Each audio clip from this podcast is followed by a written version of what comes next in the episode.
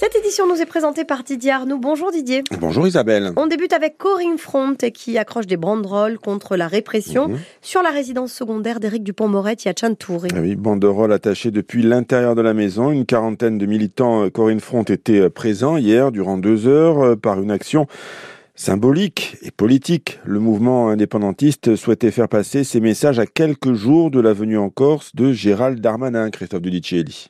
Une action symbolique et politique, explique Corinne Front et sur ses réseaux sociaux pour justifier son action. Sur les banderoles déployées aux fenêtres de la résidence secondaire du ministre de la Justice, Éric Dupond-Moretti, située sur la commune de Chantouri, on pouvait y lire répression, amende, figette, bâche sur la première et solution des bolidigas sur la seconde. Des revendications de longue date portées par Corinne Front.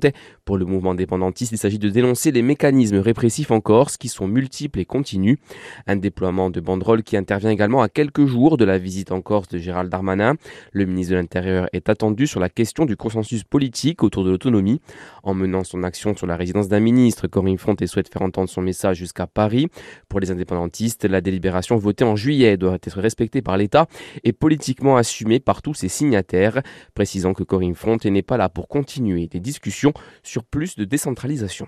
De son côté, le parquet de Bastia n'était pas joignable hier pour indiquer si une enquête était ouverte ou une plainte déposée par le propriétaire des lieux. Une trentaine d'hectares parcourus par les flammes euh, à Pianel, euh, dans l'ancien canton de Serres, c'est dans le centre corse, euh, deux mises à feu entre midi et deux, espacées d'une trentaine de mètres, semble indiquer l'origine intentionnelle de l'incendie.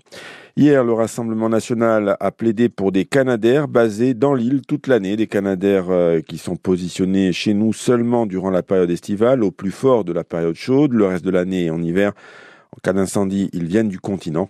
Pour le RN, une base permanente en Corse permettrait euh, aux moyens aériens basés dans l'île d'intervenir rapidement dans tous les pays du pourtour méditerranéen.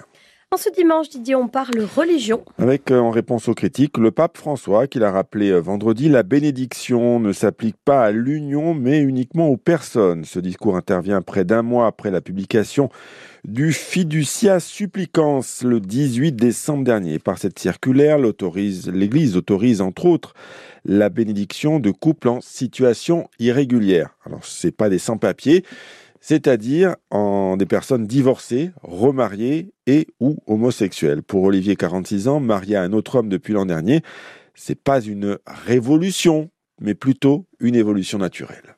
Nous, en fait, euh, quand on s'est marié, la bénédiction n'était pas encore officiellement autorisée. Bien sûr ça a déjà existé. Il y en a qui l'ont fait. C'est normal que les prêtres ne puissent pas forcément le faire quand euh, ce n'est pas une loi qui est ordonnée par l'Église. Au moment où aujourd'hui le pape donc euh, et l'Église a accepté enfin que les homosexuels ou toute personne, toute union puisse être bénite, surtout l'union homosexuelle pour le coup, c'était la suite logique des choses. On sentait bien que depuis un moment, ça se faisait, c'était toléré, c'était caché. Bon, ben à un moment, je veux dire, ils se sont rendus compte qu'il fallait tranquillement y aller et surtout ils s'aperçoivent que c'est simplement un acte d'amour. Il n'y a rien d'autre derrière. À l'époque, les couples divorcés ne pouvaient pas rentrer dans l'église et les prêtres faisaient des bénédictions en cachette. C'était la même chose pour les homosexuels. Rien d'exceptionnel en fait à tout ça. Il faut, il faut laisser le temps au temps pour que les choses puissent rentrer dans l'ordre, je dirais, et que les choses évoluent. C'est simplement logique en fait. Il ne faut pas voir ça comme euh, du rétrograde. Toute institution met du temps à évoluer, mais elle évolue toujours. Et là, je pense que c'est dans le bon sens aussi. Interview signée Léria Marie Amous. Et puis quand des étudiants en quatrième année de l'école Nature et Paysages de Blois, c'est dans le centre Val-de-Loire, réfléchissent à un nouvel aménagement d'Ajaccio.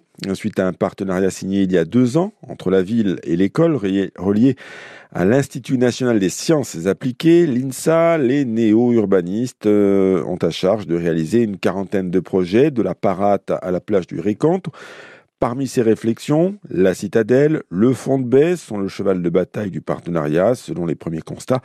Le but est d'entièrement reconnecter la ville avec ses quartiers, mais aussi vers l'extérieur pour faciliter les échanges. D'autres pistes sont également envisagées en ce qui concerne le sentier des crêtes pour le lier plus facilement à la route des sanguinaires, Olivier Antonini. Depuis son rachat par la mairie en 2019, la citadelle s'est rouverte sur la vieille ville. Le but du projet est de la connecter davantage au quartier du centre-ville. Pour Diane Lambroskine, directrice de projet SPL à Métard. Nous, les projets phares pour l'instant de l'aménagement, c'est déjà le percement du rempart pour pouvoir créer cet accès dans le site. C'est vraiment la clé de voûte du projet. On a quand même cette passerelle qui va donner le lien avec la vieille ville. Les projets d'aménagement intérieur de la citadelle seront étudiés par les élèves. La culture devrait être au cœur de l'ouvrage. Ces derniers ont 40 projets à charge. Léa Madu, étudiante en quatrième Marie Manet a bien ciblé l'un des enjeux principaux de la ville impériale. Plus de traitement, c'est plutôt le fond de baie, euh, parce qu'on a euh, beaucoup de déplacements, de mobilité qui sont très différentes, qui, euh, qui tissent un petit peu la toile urbaine, qui permettent aussi à Ajaccio de s'étendre vers la terre, le cœur de la Corse et le lien aussi territorial. Un souffle nouveau qui est le bienvenu pour Laurent Rivière, directeur de l'habitat et du renouvellement urbain à la ville. Nous, on a besoin aussi d'avoir des idées un peu nouvelles, parce qu'on est parfois dans notre travail soumis à, à, des contraintes aussi de temps, etc. Ces étudiants vont pouvoir nous donner des nouvelles idées